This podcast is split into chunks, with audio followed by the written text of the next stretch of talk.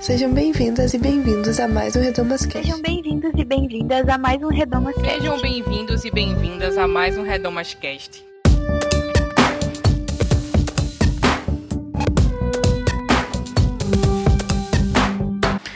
Sejam bem-vindos e bem-vindas a mais um Redomascast, esse espaço para tratar sobre assuntos femininos não só para as mulheres e para os homens também, por que não? Eu sou Luciana Santos e no podcast de hoje a gente vai falar sobre maternidades.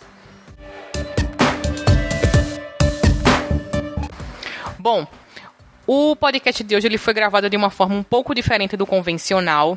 É, a gente pediu áudios no WhatsApp para essas mães que foram entrevistadas hoje. Eu tive a oportunidade de conversar com cinco mães de cinco estados, cinco realidades completamente diferentes de maternidade.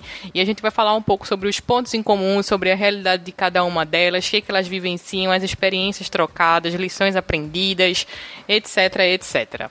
Aproveito, já peço para você curtir e compartilhar esse episódio nas redes sociais. Manda no WhatsApp do Grupo das Mães. A gente está no YouTube, a gente está no Deezer, a gente está no, no, seu agregador de podcast. É, onde você procurar, baixa procurar Projeto Redomas que você vai achar a gente por lá. Também aproveito e já divulgo as nossas redes sociais, o nosso site, projetoredomas.com, e o nosso Instagram, Twitter, e demais canais. Basta você procurar por Projeto Redomas que a gente vai estar tá lá.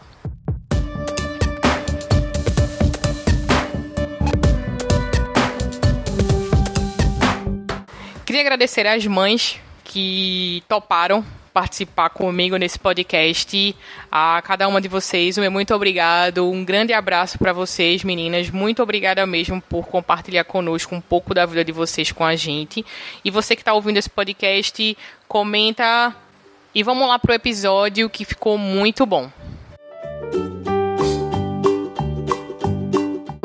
Meu nome é Jennifer Rodrigues Pedro. Eu tenho 25 anos, faço 26 esse ano. Eu sou estudante de letras da PUC. Eu tô grávida do meu primeiro filho. É, eu tô grávida de três meses e, e uma semana por aí, né? Mas então fechando três meses, né? Grávida do meu primeiro baby.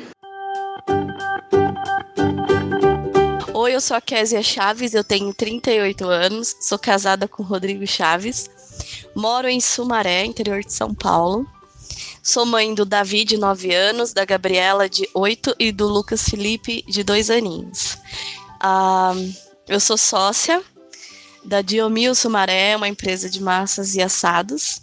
Trabalhamos com delivery de congelados. Uh, e também eu sou confeiteira pela Doce Fabriqueta da Késia há cerca de um ano e quatro meses, né?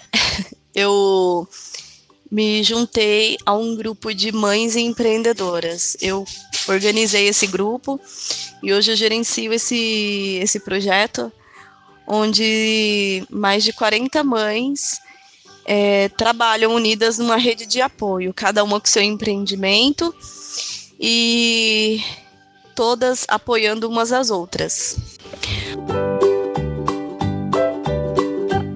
Olá, meu nome é Cláudia Muniz Wojciechowski, tenho 37 anos, falo de Curitiba, Paraná, sou professora, pedagoga em duas escolas distintas e sou mãe de um menino lindo, Rodrigo, de 9 anos de idade né?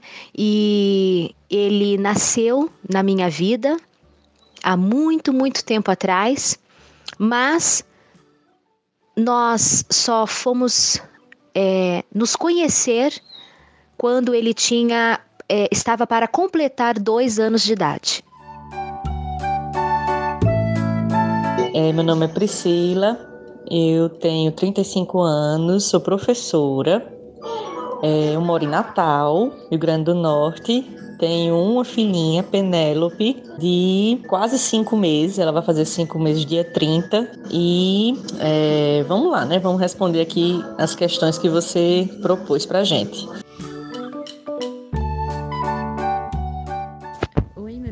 Catarina Jacob, eu tenho 27 anos, eu sou advogada, mestre em Direito de Desenvolvimento, também tenho uma empresa de importação que está começando e a gente revende produtos importados, principalmente produtos infantis, que chama Loginas e que nasceu do empreendedorismo materno e da minha necessidade de um pouco mais próximo às minhas filhas. É, eu tenho duas filhas que são gêmeas, a Catarina e a Valentina.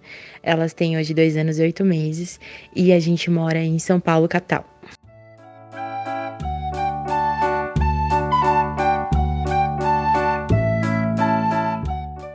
Pedi para as mães falarem um pouco sobre a experiência delas com a maternidade, quais os principais pontos positivos, negativos, os sofrimentos e lições aprendidas. Vamos ver o que elas disseram.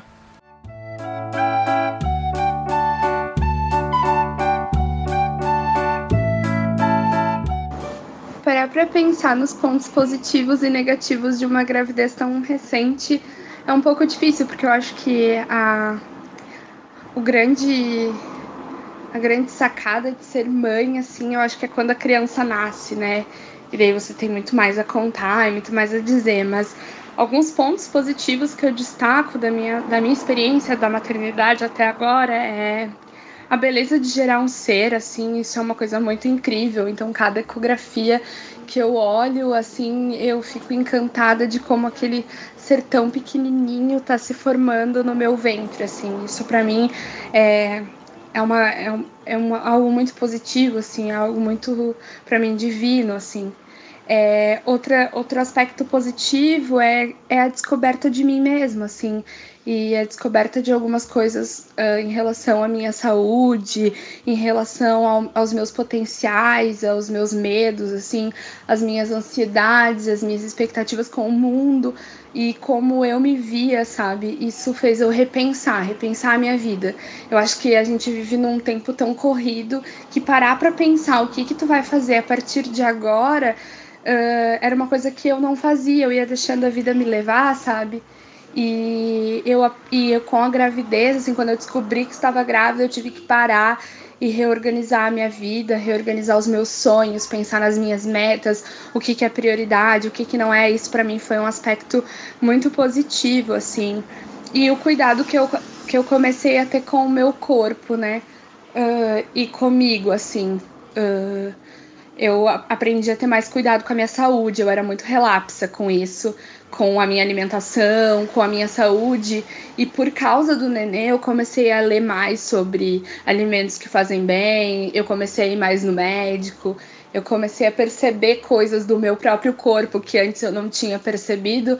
E eu acho que isso para mim foi um aspecto muito positivo desses três meses, né? Desses três poucos meses que eu estou grávida e que eu estou desfrutando da maternidade, né? Na verdade, são dois meses, porque eu já vou contar o aspecto negativo, então, que uma das coisas que para mim uh, foi negativa é porque eu não esperava essa gravidez, né? Ela não foi uma gravidez planejada.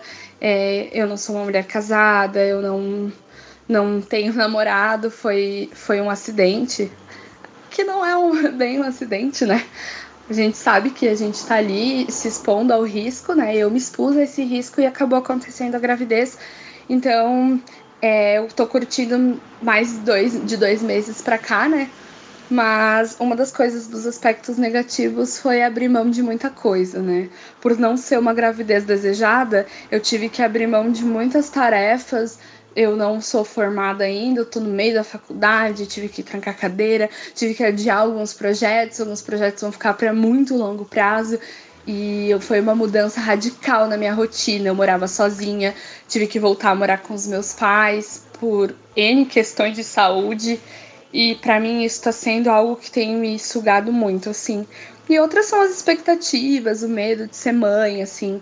Eu ainda não pude uh, vivenciar a experiência de ser mãe, isso me deixa com muito medo, assim. Então, esses são os dois aspectos negativos, assim, abrir mão das coisas e e de, muito, de, tudo, de muita coisa que eu gostava, eu tive que abrir mão por causa da gravidez. E isso é, foi algo que é doloroso, né? Abrir mão de nós mesmos é muito doloroso, mas eu creio que vale muito a pena.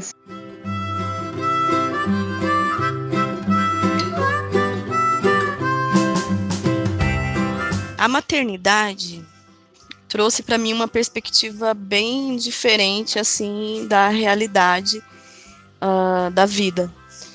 É, com certeza, quando a gente não tem filhos, a gente tem uma percepção de prioridade um pouco diferente. É, no meu caso, por exemplo, uh, eu, eu vivia muito para mim e para resolver minhas questões, assim.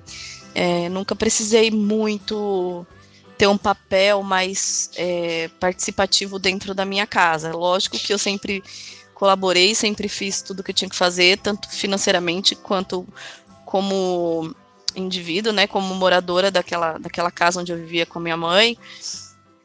Mas eu não tinha, assim, minha prioridade era eu, né? E quando a gente casou, já houve uma certa mudança, né? Já teve um certo baque aí na coisa, no, na vida, no relacionamento e tal. Mas quando chegou a maternidade, eu senti muito mais do que uh, até mesmo o casamento, né? É, ser mãe é muito bom. Isso aí eu não, não posso nem negar, tendo em vista que eu tenho três filhos. Mas traz um um peso e uma responsabilidade muito grande carregar esse nome, né? Eu sou mãe. Isso tem um peso muito, muito grande.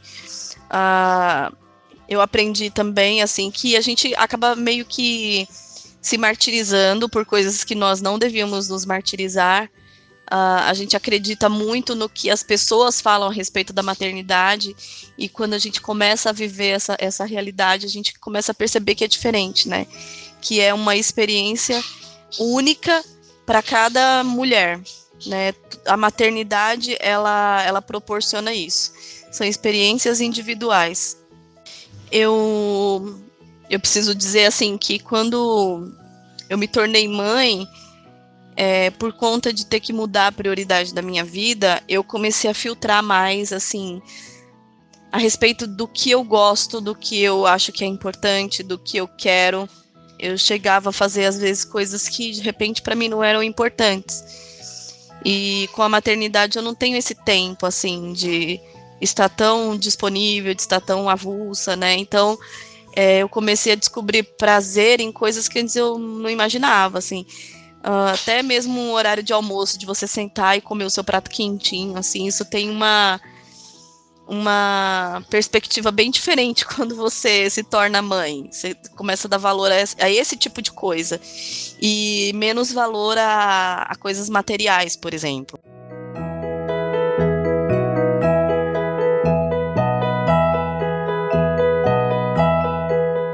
O ponto positivo, assim, são muitos, na verdade, né?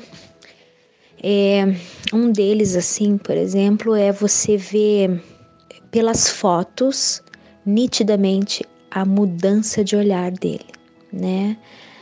É, a foto quando a gente foi conhecê-lo, em que nós éramos para ele é, totalmente diferentes, né? Totalmente é, novo e, e, e, estranhos, né? Sim, porque ele estava para fazer dois aninhos, então a diferença, né, do olhar, aquele olhar assim assustado, aquele olhar meio, meio aparentemente triste naquele, naquele instante.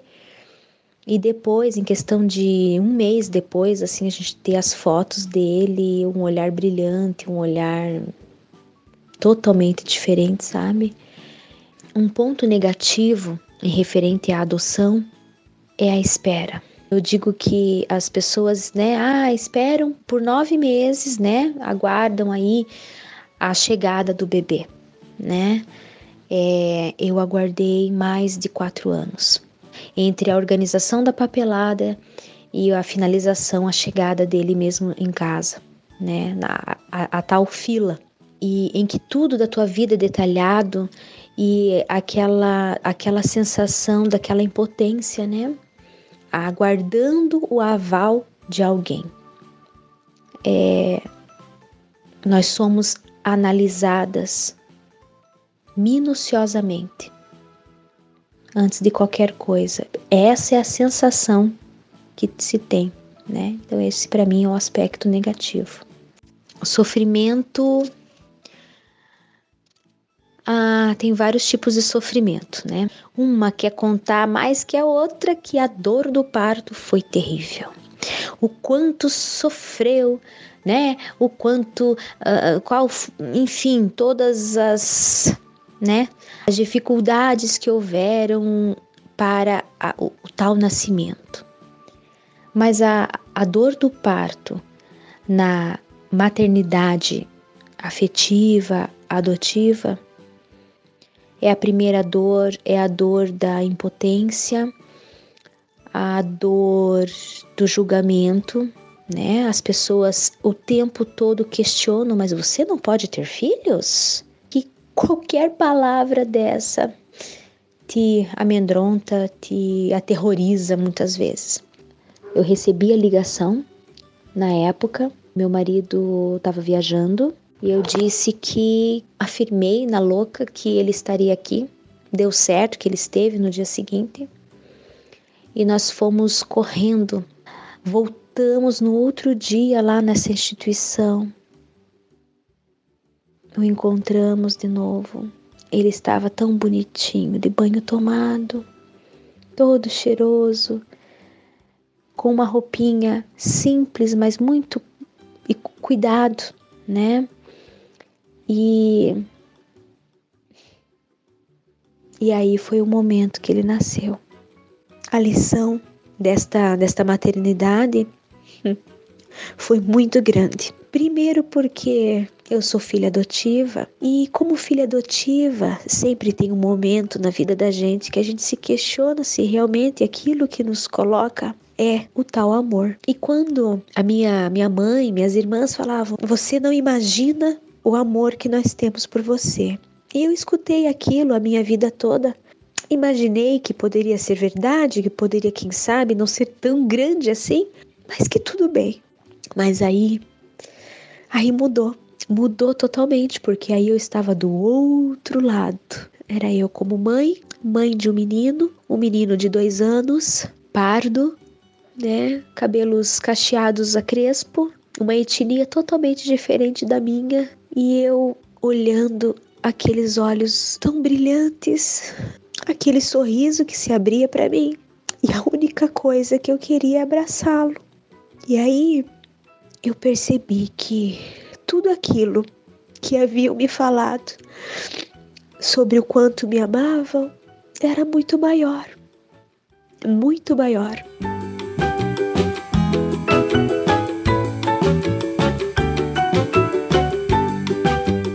A experiência da maternidade para mim é uma coisa ainda muito nova, né? É, assim, eu entendo que está sempre em construção, mas aqui a gente está realmente ainda nos alicerces. é, então, tem muita coisa ainda para aprender, muitas lições para vir, muitos pontos positivos e negativos para avaliar. É, mas o que eu posso dizer desde já é que a maternidade para mim foi um momento, foi um divisor de águas importante, assim, na minha, na minha vida para além da maternidade em si, como assim? É que eu não sei dizer porquê, não sei explicar, não sei se é a ocitocina que faz isso, não sei qual é o processo louco que acontece na cabeça da gente, mas muitas coisas mudaram muito a partir do momento em que Penélope nasceu. É, primeiro, eu percebo que, é, em termos de personalidade, eu percebi que eu fiquei, que eu me tornei, assim, quase que automaticamente uma pessoa muito mais incisiva, muito mais é, pão, pão, queijo, queijo, sabe? Assim, de, de dividir mesmo, assim, com quem, com quem não tá comigo juntando, tá espalhando. então, é, foi um, um processo é, doloroso, porque muitas vezes você se vê, é, diante de uma situação dessa, você se vê obrigado a, muitas vezes, abrir mão de pessoas que, de relacionamentos que estão é, é, na sua vida e que você percebe que não estão ajudando, não estão ajuntando, estão realmente espalhando, estão tão roubando energia, sabe? Assim, não não não estão chegando junto. E aí é, torna-se um processo doloroso na medida em que a gente precisa muitas vezes, muitas vezes viver certos lutos relacionais, mas também é libertador, porque quando a gente é, abre mão de certas coisas que, que puxam a gente para trás, a gente ganha uma leveza e uma velocidade na vida que a gente não estava conseguindo ter antes. Isso é muito bom. E um outro aspecto muito particular meu, é, com relação a, a, transformações na maternidade, foi, que, foi o seguinte: é, eu fazia é, tratamento medicamentoso, junto com terapia, para depressão e transtorno de ansiedade generalizada. E eu tive uma gravidez muito complicada porque eu tinha conseguido desmamar de duas medicações e faltava desmamar o Rivotril. Só que quando eu descobri que estava grávida, eu precisei suspender de vez. Isso foi uma desgraça. Foi um negócio assim, eu passei a gravidez inteira precisando lidar com os sintomas, com o efeito rebote, com a abstinência. Olha, foi minha gravidez foi muito difícil nesse sentido, muito, muito difícil mesmo. Então, foi todo um processo depois do, do primeiro trimestre de reintrodução da medicação, para depois fazer o desmame direitinho. E, com a graça de Deus, é, depois que ela nasceu, eu não senti mais falta da medicação. Simplesmente não senti mais. Não tive mais crise, mais ataque de ansiedade, não tive mais insônia, nem nada disso. Nenhum dos sintomas que eu vinha, porque eu apresentei que apresentava antes da gravidez e que se acentuaram durante a gravidez, nenhum deles retornou. Isso para mim é uma vitória pessoal muito grande que eu boto na conta da pequena.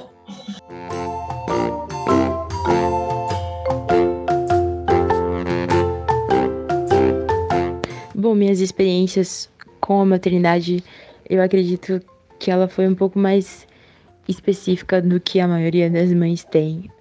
E ao mesmo tempo acho que se fala pouco sobre isso. Eu tive uma gravidez bastante complicada desde o começo. É, tive uma gravidez inesperada. Eu já era casada, eu acho que há uns 5 anos, 4, 5 anos, mas a gente não planejava a gravidez para aquele momento. Eu queria ser mãe, já tinha decidido que eu queria ser mãe, mas eu esperava para uns dois anos para frente, não ter tanto assim. Então, na verdade, o que mais impactou para mim foi as dificuldades em relação à saúde, tanto a minha quanto a saúde das minhas filhas. É, as minhas filhas nasceram prematuras, depois de uma gravidez que me deixou cinco meses, em sete meses que eu fiquei grávida, eu fiquei seis meses de repouso, de cinco a seis meses de repouso. É, uma boa parte desse repouso absoluto, sem poder levantar muito da cama. Então foi uma época muito difícil. E quando elas nasceram, elas nasceram e ficaram na UTI neonatal. Depois da alta da UTI neonatal, elas ainda tiveram várias internações. Uma delas é, retornou para a UTI neonatal pouco tempo depois. Então, isso tudo me impactou muito. E, na verdade, o que talvez tenha me mudado mais não tenha sido só a maternidade em si, mas principalmente ter sido mãe de UTI. Isso virou minha cabeça de, de um jeito que eu não esperava. Uma, uma dessas coisas que foi querer ficar mais próximo e querer acompanhar a saúde das minhas filhas e, e ter outros planos, assim, e ver é, pequenas coisas e descobrir a vitória em poucas gramas é, que elas ganhavam dia a dia e aprender a controlar a ansiedade de ver saturação e resultados de exames e resultados.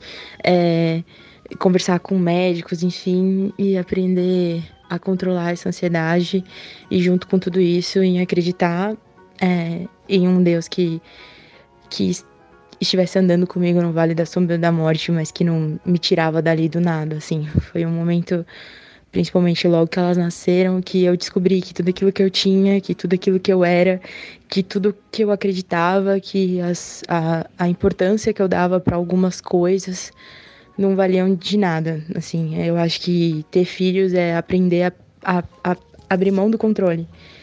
E eu tive que abrir mão do controle de uma forma imensa, assim. Então, várias coisas que eu planejava, do tipo, como cuidar do cordão umbilical, que quando você tá grávida, você se planeja e você sonha e você imagina onde as filhas vão dormir, se vão fazer é, cama compartilhada, se vai furar a orelha. É, todas essas coisas, elas ficaram em quarto, quinto plano.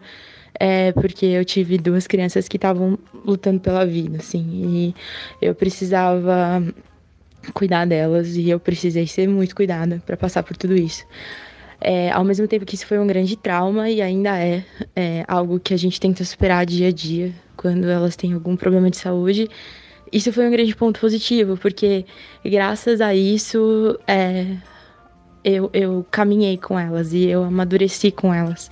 E eu vi nas minhas filhas todos os dias, às vezes na incubadora, sofrendo, mas ao mesmo tempo lutando e via quanto crescimento tinha ali e quanta maturidade é, eu ganhei por, por passar por aquilo. Então, é, foi, foi importante para mim. Eu acho que foi importante para o meu, meu desenvolvimento emocional, foi muito importante para o meu desenvolvimento espiritual.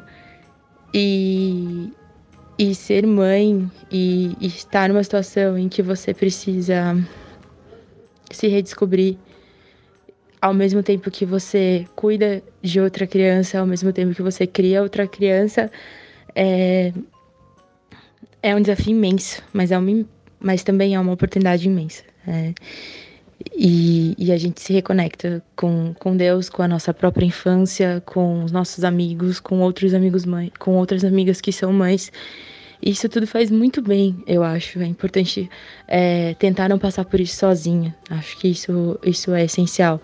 Então, uma das os grandes pontos positivos da maternidade é, é se descobrir aquela coisa de ter virado do lado do avesso e ter descoberto que o avesso é o lado certo. Assim, eu, eu sinto muito isso em relação a minha experiência com as crianças, assim. E a gente é, tem vencido dia a dia no que dá para vencer. Elas ainda. É... A Catarina não tem sequela nenhuma, ela super bem, é, ela tá ótima, tá no peso certo, tá super saudável, bem desenvolvida. A Valentina também, mas ela ainda tem uma outra coisinha estranha que a gente ainda vai, vai descobrindo o que, que é, alguma. Atualmente a gente tem pesquisado um probleminha no rim dela e tudo mais, mas ela tá bem, saudável, feliz e são crianças lindas e maravilhosas.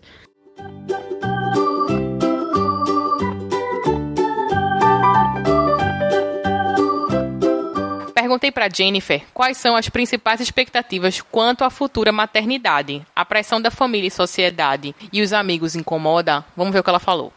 Minhas expectativas como mãe é eu acho que elas são bem grandes, assim, né? Eu acho que a gente. Não, é, é difícil negar as expectativas que a gente tem sobre a gravidez, sobre o filho, sobre quem ele vai ser, sobre como a gente vai criar. E daí você lê artigo aqui, lê artigo ali, lê como um cria, daí lê como outro cria, daí lembra como a sua mãe criou você, e daí você não quer repetir os mesmos erros, mas quando você vê, você pode estar repetindo. Eu acho que essas são as minhas, as minhas expectativas, assim.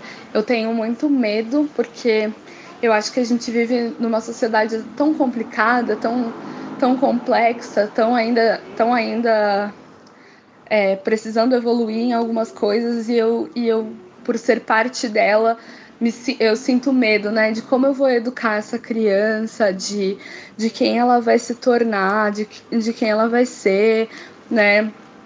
É, eu eu acho que isso isso é algo que, que mexe muito comigo, assim, eu tenho, eu sinto muito medo, né? E, e eu sou uma pessoa muito que tem muitas expectativas na vida, assim, sabe? Eu crio muita. A gente é responsável pelas expectativas que a gente cria, depois a gente segura a onda, né? Mas eu, eu, eu, eu sou uma pessoa que, que cria muitas expectativas sobre várias coisas. Criei sobre a minha faculdade, criei sobre o casamento, criei sobre muitas coisas na minha vida e foi, algumas foram bem frustrantes, então eu tenho medo dessa frustração, assim, justamente por essa questão da, da pressão da sociedade, da família, dos amigos. É, realmente é uma das perguntas, né? E ela realmente incomoda, né? É, é, é muito difícil. Eu acho que não é só a pressão, mas os palpites das pessoas, porque as pessoas elas querem dizer para você como você tem que fazer as coisas e às vezes você só quer experimentar, sabe? Uh, aconteceram alguns episódios e olha que eu só tô três meses grávida de pessoas que vieram me dar palpite sobre até a roupinha que eu tinha que comprar, sabe? E isso é uma coisa que me incomoda, assim, porque ai, deixa eu curtir, deixa eu ver que não vai dar certo, né? Claro, é bom, tem conselhos que são bons, mas dizem que quando nasce uma mãe, nasce uma legião de palpiteiros, né? E os palpiteiros, assim, às vezes isso, isso me incomoda, assim. Mas eu, a minha família foi uma família que recebeu muito bem a notícia, apesar de não estar tá esperando, assim, né? Uh, de, não, de não ser uma coisa que eles esperavam, eu, eu acho que eles receberam muito bem. É, o fato de eu ser mãe, assim, os meus amigos. Então, não tem muita pressão, mas tem muito auxílio, tem muito amor. Eu acho que o meu filho é uma criança gerada sobre muito amor das pessoas. Eu até me espanto, assim, eu acho que eu tenho conhecido muito mais os meus amigos agora, durante a gravidez, que se preocupam, que querem saber se o nenê tá bem, que perguntam toda hora como eu tô. E eu acho isso, isso tem sido muito legal, assim. Mas, mas há uma, uma cobrança, assim, de, de quem tu é, de, do que tu vai fazer em relação ao nenê. E então é isso, assim, eu, eu acho que a experiência de ser mãe tem sido muito, muito boa e eu não vejo a hora de ver o nenê pessoalmente, né? E, e ver e desfrutar dessa, dessa maravilha. Não romantizando, né? Porque a gente sabe que não é fácil, não é nem um pouco fácil, né? Não dá para romantizar a maternidade. Eu acho que para muitas uh, mulheres é um momento muito complicado, muito difícil. Mas eu quero, mesmo com a dificuldade, experimentar essa, essa grande aventura que é ser mãe.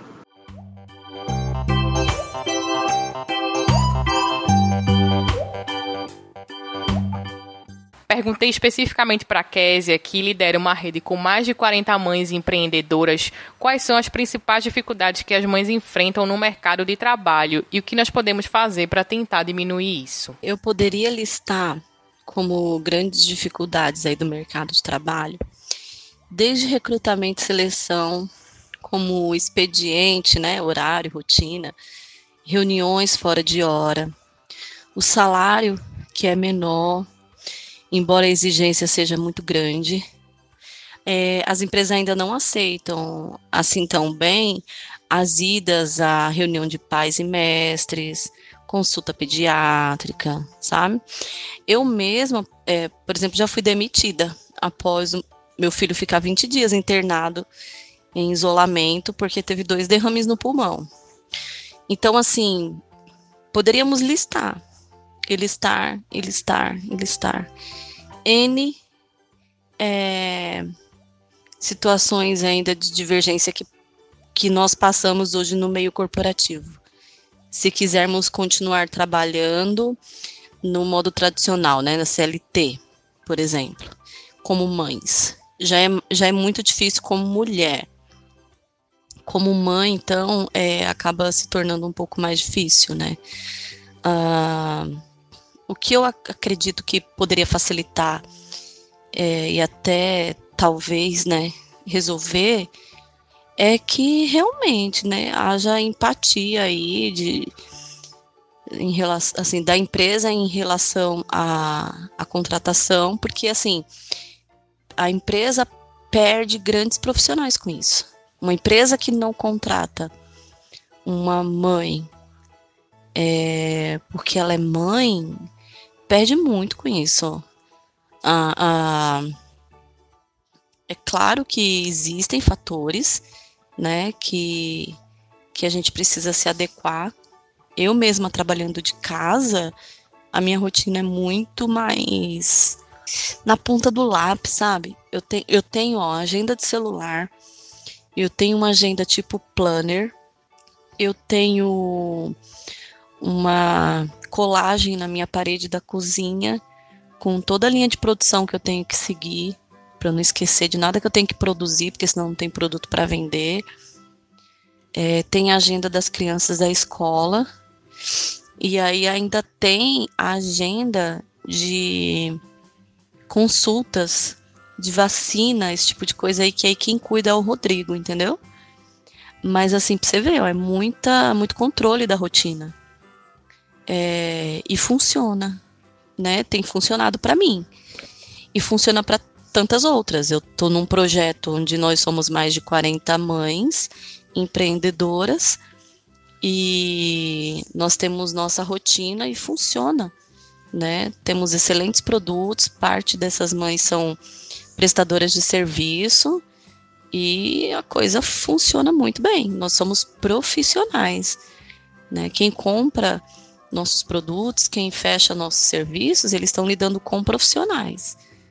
Aí, de repente, né, alguém que possa estar tá ouvindo aí, que a gente está falando, pode falar assim: ah, mas tem muita mãe também que faz corpo mole, tem muita mãe que é, marca 300 consultas, uma atrás da outra, e não sei o que lá, e, né? E o que eu penso é o seguinte: existem pessoas que agem de má fé em qualquer circunstância. Isso não é típico de uma mãe, Assim como existem muitos homens também que mentem, que inventam doença para não trabalhar, que abusam do cartão corporativo para fazer compras pessoais, né? Que usa equipamento da empresa para resolver é, para fazer hobby, né, para fazer para fazer as suas coisas. Então, assim, é, gente de má fé, picareta, existe em todas as situações. O que a gente não pode, por exemplo, é pegar uma uma pessoa que precisa trabalhar, uma mãe, né, nesse caso, que, que deveria ter os direitos dela é, garantidos e que já começa a sofrer assédio desde a fase do recrutamento quando a pessoa que está recrutando vira e pergunta assim: você tem filhos? E aí, quando você fala que tem, é, a vaga de repente já foi encerrada, né? Tem uma faixa etária que você já não está dentro dela. Então, eu, eu só acredito que as coisas deveriam ser um pouco mais justas. Só isso.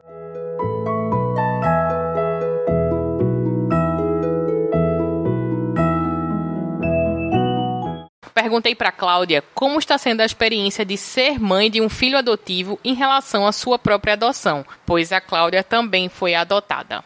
A minha experiência na maternidade de um filho especial foi muito difícil. Não é fácil. O primeiro ponto, você tem um tipo de luto, é um luto, porque receber, você esperar a expectativa por tanto tempo e, enfim, e sonharam com tanto tempo, porque eu digo que eu falo para ele que eu nasci e já tinha no meu coração a vontade de ter ele, porque desde pequena, por eu ser adotiva, eu sempre falava que eu ia ter um filho adotivo também. Ele estava escrito para mim desde o início da minha vida. E então a expectativa era muito grande e você receber o alerta, por exemplo, nosso da escola, para que estivéssemos mais atento a ele em questão de, de, de observação do desenvolvimento infantil e depois engolir essa frase a seco e começar a procurar quem são, quem poderia ser os profissionais que atendesse a gente, porque todo mundo fala de pediatra, mas pediatra Pediatra é um clínico geral de, especializado em criança, mas não necessariamente em desenvolvimento infantil, não desse, desse nível. E a gente, com histórico já da adoção, e em seguida saber essa questão de, ser especial, então foi um luto muito difícil. Mas ao mesmo tempo a gente não pode ficar muito tempo no luto. Nós não temos esse, esse o luxo de ter muito tempo de luto, porque o tempo que se estende desse luto, se você não faz nada, é mais um tempo perdido. Então, nós tivemos que sair do luto e ir para a luta, enfrentar todas as dificuldades, encontrar num país em que a saúde é lastimável, encontrar, encontrar bons profissionais para atendê-lo. Desfazer-se de nós mesmos, de expectativas pessoais, de sonhos, para trazer o melhor para ele, porque tudo disso impera o dinheiro. os recursos, não só financeiros, mas como recurso pessoal, é, assim, nós como humano, porque o nosso tempo, o nosso nosso acompanhamento, nosso olhar o tempo todo é para ver o quanto ele se desenvolveu.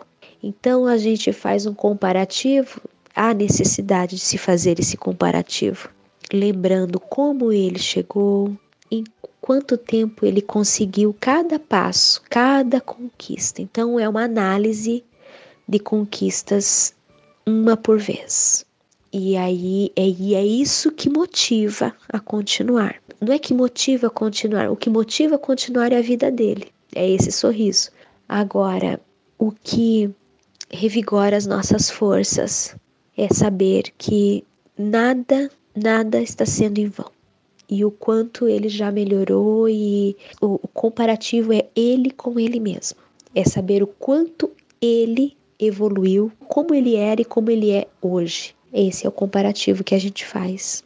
E é nesse comparativo que a gente vê o sucesso que está tendo a junção de um grande tripé de família, de escola, de terapias e do amor, desse cuidado que é o que vai dar base para ele, que está sendo a base dele. Em relação às barreiras familiares sobre essa questão da adoção, possível preconceito, algo assim, eu acredito que da parte da minha família é impossível, né? Visto que a adoção é uma coisa que é normal para nós. Eu sou adotada, tem tios e tias minhas que também adotaram, né? Da parte do meu pai, por exemplo. A adoção, para nós, assim, é visto com normalidade. Não é visto como um bicho de sete cabeças, como os demais pensam. É, na família do meu marido, pessoas boníssimas, né? Pode ser que tenha tido algo, né? Mas se, se, se houve, foi muito bem escondidinho, né? De forma que era melhor nem falar para mim. Até porque eu sempre levantei a bandeira da adoção. Eu bem dizer, me, é, me, me apresento: Oi, meu nome é Cláudia, sou adotiva e quero ter um filho adotivo, ou eu tenho um filho adotivo. É mais ou menos assim. Tipo, antes que fale qualquer coisa, eu já estou me identificando, né? E, e essa bandeira da adoção é minha. Então, é, acho um pouco meio difícil as pessoas quererem. Não, não vai dar muito certo, não vai tirar muita farinha comigo, não. Sobre possíveis barreiras, né? É o tempo de falar e desfalar.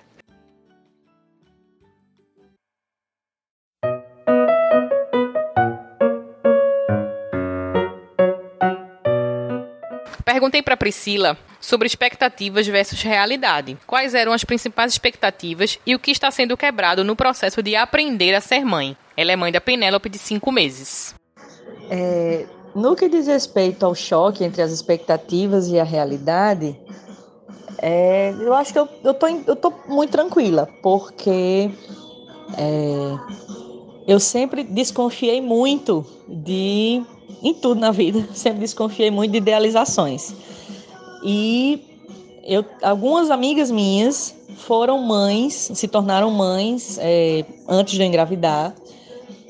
E acompanhando essas amigas de perto, eu fui, eu, eu pude ter uma visão mais concreta, menos romantizada do que é o dia a dia mesmo, o cotidiano é, na, da maternidade, principalmente no, no tocante ao puerpério. que assim, é punk, é complicado.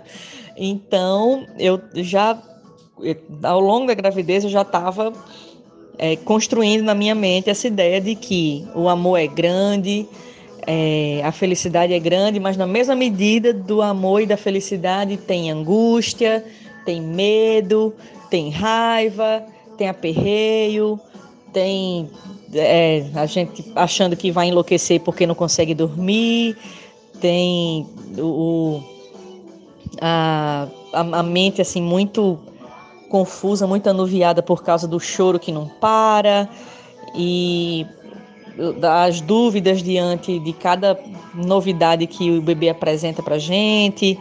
Se faz muito cocô, meu Deus, ele tá com diarreia, será? E agora? Se não faz cocô nenhum, meu Deus, ele tá constipado, socorro, como é que é? Enfim, só para dar um exemplo. Então, para mim, é, tá, foi tranquila essa coisa de. de eu, eu, eu, meio que. Eu já. O que eu tô encarando, eu já tinha me preparado para isso. Não tava, não, não tá sendo muito muito chocante esse aspecto não. Eu já estava realmente preparada para um rojão bem pesado, bem pesado mesmo. Então, eu acho que isso me ajudou muito, essa coisa de me preparar para o pior, digamos assim, para a pior parte, porque aí a parte boa é o lucro, né? Também li bastante na internet, assim, procurei muitos relatos do com aquela hashtag básica, né, maternidade real, em que é, muitas mães usam para justamente é, é, divulgar esse meio que lado B da maternidade, né? Esse lado mais, mais sombrio, mais, mais introspectivo, mais confuso, mais, é, mais angustiado. E isso também me ajudou bastante. E também é interessante perceber que nesses relatos todos, tanto de amigas quanto é, de, de blogs, muitos que eu, que eu acessei, é, é, é aquela coisa assim, é a medida do aperreio é a medida do amor e vice-versa. Então, é, mesmo, na mesma proporção que a gente se desespera, a gente ama, e na mesma proporção que a gente se angustia, a gente tem, tem uma felicidade é, incrível. Então, é, é, é, que bom que existe esse equilíbrio, né?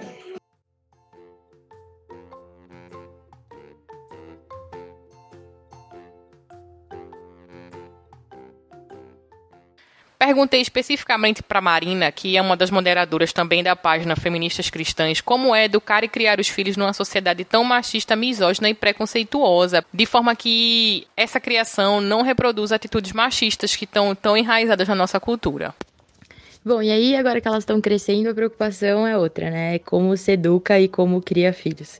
Eu confesso que eu acho essa pergunta dificílima, acho que é, é uma coisa que a gente, eu pelo menos penso muito, eu paro muito, eu leio muito e às vezes eu erro muito também. Então acho que é algo de tentativa e erro. O que eu já sei, o que eu tenho certeza é que só se educa filhos, principalmente crianças da, da faixa etária das, das minhas, é, em torno de 2, 3, 4, essa primeira fase da infância, através de exemplo. Então, a única forma de eu educá-las de uma forma não machista, não preconceituosa, não misógina, é vivendo isso em casa. Então, não adiantaria nada eu ter um belo de um discurso se elas vivessem ou se elas vissem na minha casa o, o extremo oposto.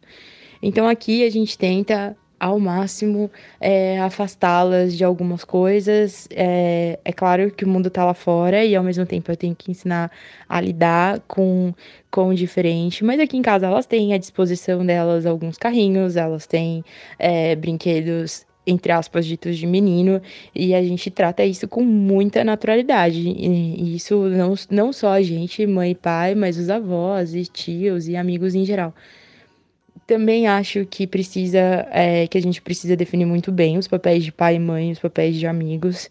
Então, eu sou eu sou mãe, eu sou naquele momento autoridade sobre a vida dela e eu preciso controlar, por exemplo, o que ela assiste na TV. E existem alguns desenhos que são, apesar de serem desenhos absurdos e de conteúdo é, bastante questionável. Então, eu preciso, num primeiro momento, ter é, no primeiro momento de formação, é, ter um um papel mais ativo é, no, no, filtro do que elas podem ver, do que elas vão normalizar, do que elas vão consumir, é, de como elas vão brincar. E aí, eu acho que numa outra fase da infância, ter o papel um pouco menos ativo, mas mais de, de guia e de, de aconselhamento. É, o que eu acho é, muito bacana, por exemplo, o que eu acho, eu vou, vou reformar, o que eu acho importante é que a criança tenha acesso ao exemplo, mas que ao mesmo tempo ela não seja tida como símbolo de militância dos pais. Eu acho que existe um limite bastante é, importante de ser respeitado. Então, por exemplo, as minhas filhas brincam de lavar louça. E eu não acho nenhum problema duas meninas brincarem de lavar louça. E um dos, uma das, dos momentos que elas brincam de lavar louça é quando eu tô lavando louça. Né? Elas olham aquilo e elas têm uma, uma, uma loucinha que elas ganharam e elas adoram porque elas brincam com água e elas têm as panelinhas delas. E aquilo é natural em casa, não é porque é um brinquedo de menina, não é porque é um brinquedo é, pro gênero específico delas. E se eu tivesse um filho, ele com certeza também brincaria de lavar louça. Ele veria eu lavando louça, veria o pai lavando louça, os avós lavando louça. Então tá tudo certo, assim. Acho que a gente precisa ter cuidado com eventuais exageros, assim, é, e que e são armadilhas fáceis, assim. É, como se, como se, ah, não, filha minha não vai lavar louça, vai só dirigir uma empresa. Isso não é verdade. Eu quero que ela seja completamente autônoma na casa dela, isso inclui, infelizmente, ter que lavar louça. Então, é no, na primeira fase, é isso. Na primeira fase da infância a gente protege, depois a gente aconselha, a gente guia e a gente ora e torce muito para que a, a, sociedade não, não elimine é, aquilo que a gente tentou plantar nos corações dos nossos filhos. Assim, também acho que é uma ilusão eu achar que eu vou poupar minha filha de todos os males do mundo. E aí vai o meu, meu aprendizado, assim. A gente não controla tudo. A gente não controla é, 100% das coisas. Elas vão ter acesso. É, ah, a menina só gosta de rosa. Elas vão ter acesso a todas essas influências. Mas eu espero que o que foi plantado em casa é, frutifique mais. É, a gente tenta, a gente vai tentando, mas eu tenho a sensação que a próxima geração vai ser ainda melhor e vai ser ainda mais esclarecida.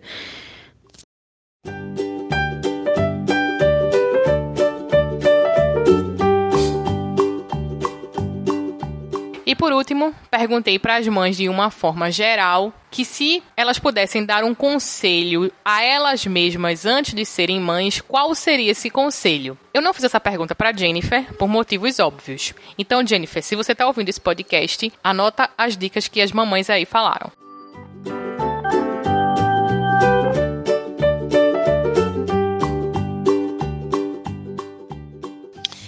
Se eu desse de frente hoje com a Késia, antes de casar.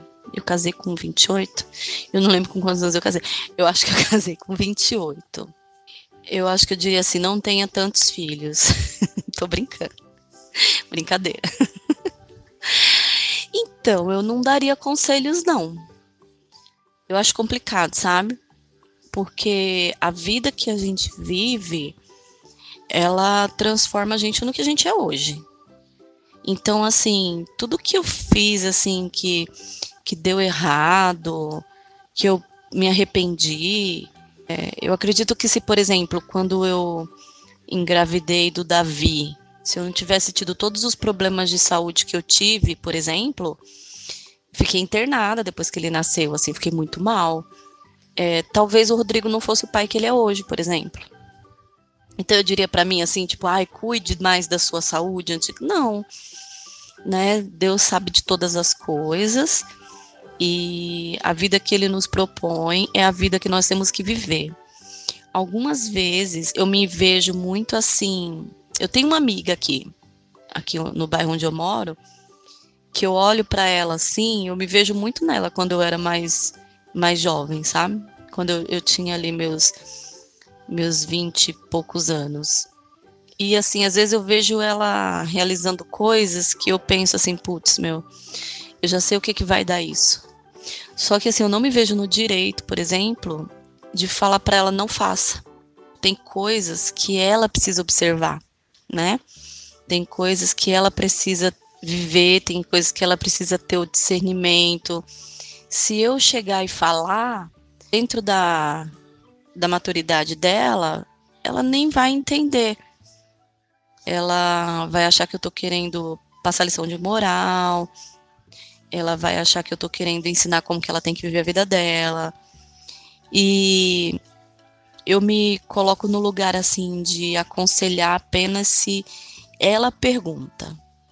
E isso eu faço com tudo até no meu trabalho. Eu não chego para um profissional e falo assim: olha, faz isso aqui assim, que isso aqui pode ser melhor para você. Não. Eu faço se a pessoa pedir. Kézia, o que, que você acha disso? Aí eu vou e, e falo o que eu acho, né?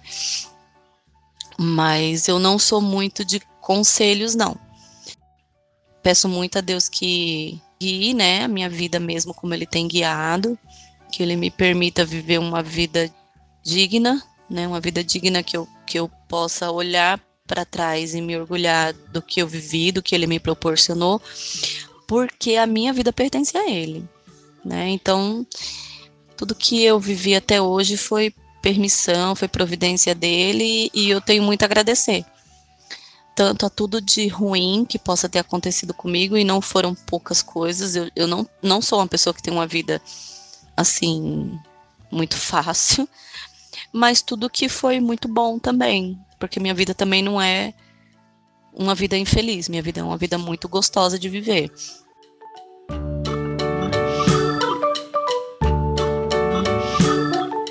Eu diria, se você acha que é uma pessoa forte, você ainda não tem noção da sua força. Porque por um serzinho desse, você se desdobra em um milhão. Você vira um leão. e você aprende que todos os amores do mundo e do universo são poucos perto desse. É muito estranho, mas é isso. Todo amor do mundo é pouco.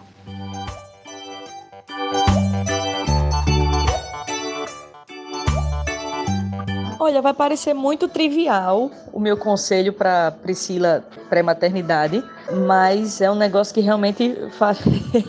teria feito diferença é, compre roupa de recém-nascido, sim. Compre várias, porque foi uma coisa que todo mundo me disse a gravidez inteira. Não compre roupa muito pequena. Não compre, não compre que perde logo. Não compre que perde logo. E aí eu me vi faltando um mês para completar as 40 semanas sem roupa nenhuma que coubesse uma recém-nascida. E eu tava, meu Deus, e agora? Como é que eu faço? Eu compro, não compro? Porque do jeito que o povo fala, é como se ela fosse nascer hoje e aí daqui a uma semana, nenhuma das roupas que ela tá usando agora, se eu comprar RN, nenhuma das roupas vai, vai continuar cabendo. Aí como é que eu faço? Eu fiquei muito aperreada com isso. E eu percebi o seguinte, independente de, de quanto tempo dure, se for uma semana, se for um mês, minha filha vai ficar pelada? Como é? não dá, né? Então, o conselho que eu daria para mim mesma seria bem prático, seria compre roupa RN, sim. Se perder, se o bebê nascer muito grande, não couber, ok, tudo bem. A gente encaminha as roupinhas para a próxima grávida, dá tudo certo. Mas não fique sem, não fique sem. Inclusive, quem me salvou foi uma das minhas amigas que é, tinha é, tido neném, acho que uns três meses antes de mim. E me passou as roupinhas RN da filhinha dela. Se não fosse Lu, Penélope tinha, tinha passado, passado frio. Foi bem complicado.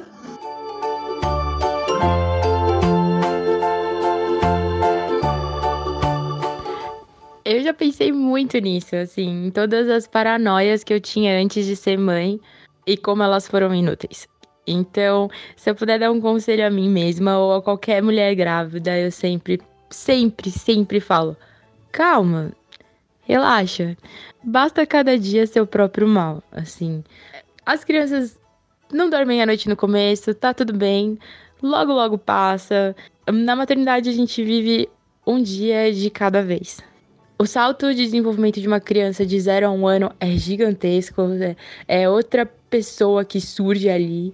Então, eu tinha muito medo de algumas coisas que eu não precisava ter nenhum medo. E algumas coisas que eu achava que seriam absolutamente tranquilas foram horríveis, muito por falta de, de preparo e porque eu achei que ia ser tranquila, então não pensei, na, não pensei em como eu lidaria com aquilo. Então eu não podia prever, tá tudo bem, assim. É, eu não sabia, e aí eu passei por uma fase ruim e, e passei. Fui, tô aqui ainda, assim. É, cresci com isso também. Então, assim, o meu principal conselho é, é, calma, as coisas vão se ajeitando. É, quando, quando um filho nasce, ele não vem com manual de instrução, então é absolutamente normal a gente não saber de tudo. Mãe não sabe de tudo, as coisas não vêm automáticas. Ter filho é, é método empírico puro, assim. A criança tá chorando, você vê se a fralda tá suja, você vê se ele precisa de comer, você vê se, se ele precisa comer, você vê se ele precisa de abraço. Você, vai tentando, uma hora a criança para de chorar. Então, e se não parar de chorar, você fica no colo, fica balançando, enfim, a, a vida a vida é assim. Você vai, vai vendo o, o que dá para fazer.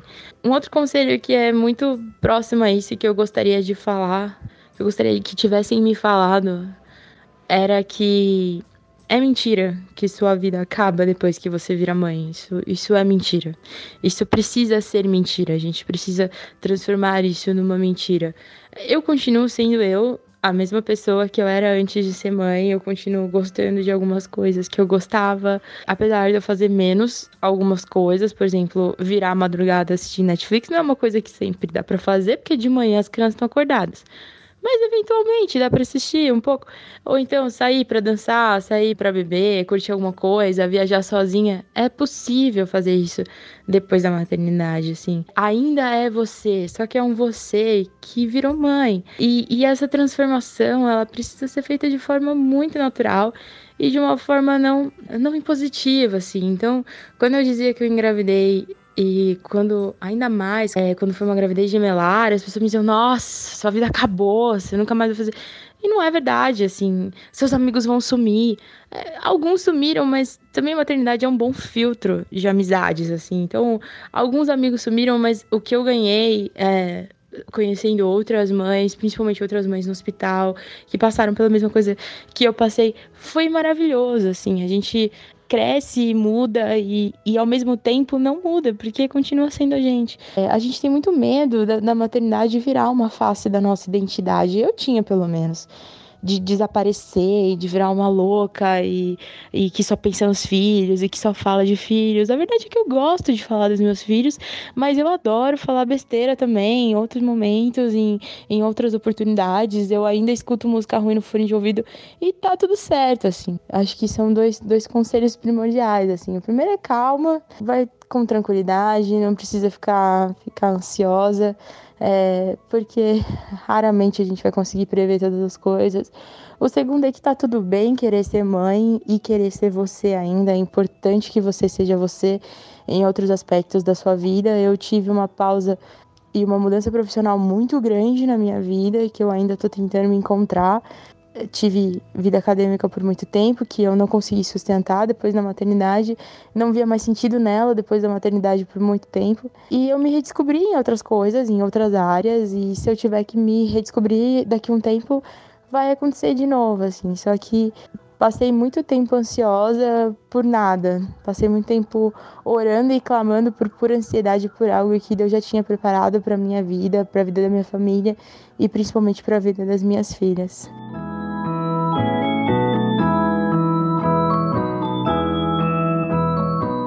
Queria agradecer mais uma vez às mães que tiveram a disponibilidade de conversar comigo, a Késia, a Jennifer, a Priscila, a Cláudia e a Marina. Muito obrigada mesmo. E para você que ouviu até aqui, comenta, compartilha e até o próximo episódio. Fui!